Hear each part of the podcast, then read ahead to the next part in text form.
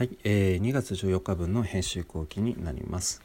えっ、と面白い画像を探していると自販機系のあの何が出るかな系を見つけることがよくあります。で今週の原平さんの独り言で取り上げているネタはまさにそうなんですけれども、えー、と何かなと白い紙で覆われている缶のところを自販機でピッと押すとこの人はなんと焼肉のタレと思われるものを手に入れたそうです。この組み合わせさすがにないですね。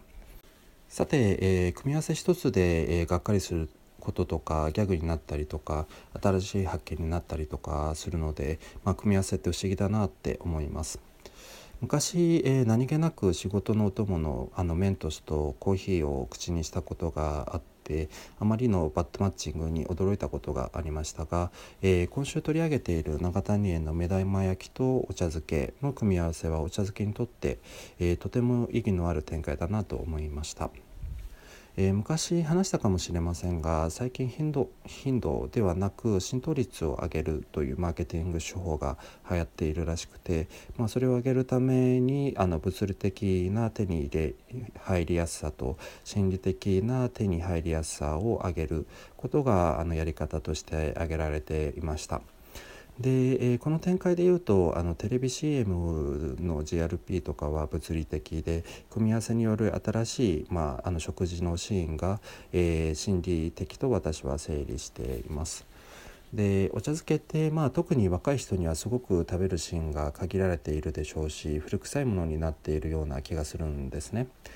でまああのこの展開を見て組み合わせ一つで選択肢の一つになるだけではなくてお茶漬けそのものの食べやすさとか美味しさも伝わってきて良いなと思いました。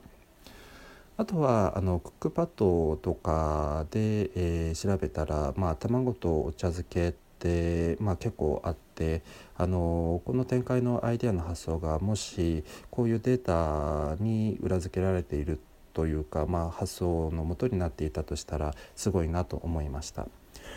でまあ、実際にこのあの展開を見た、まあ、消費者があの試してみた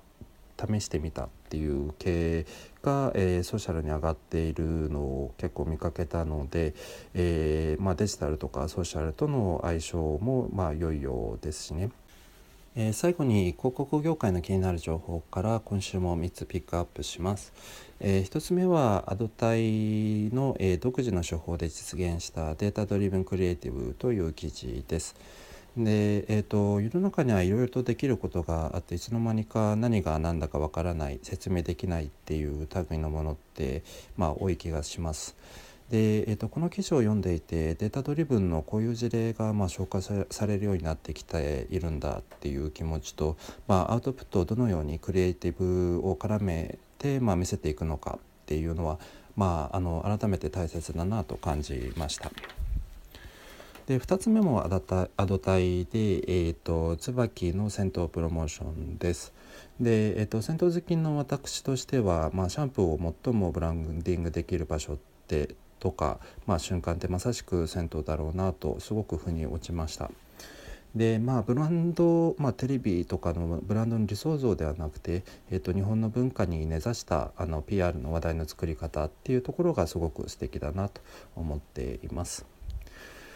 で、えーと、3つ目はミフデザインさんでテスコのバレンタイン企画の記事です。で、えーと、私なんかブランドと他に何を買ったかっていうお財布シェアはとても、まあ、示唆に富んでいて、まあ、よだれが出るデータの類なんですけれども、えー、この企画は買った内容をマッチングしてパートナーを見つけるというもので、えー、着眼が素敵だなと思いました。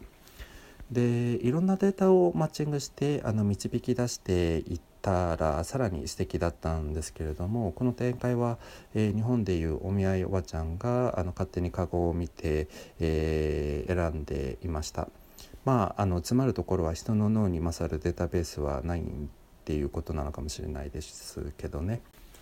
はい、えー、以上が2月14日分の編集後期でした。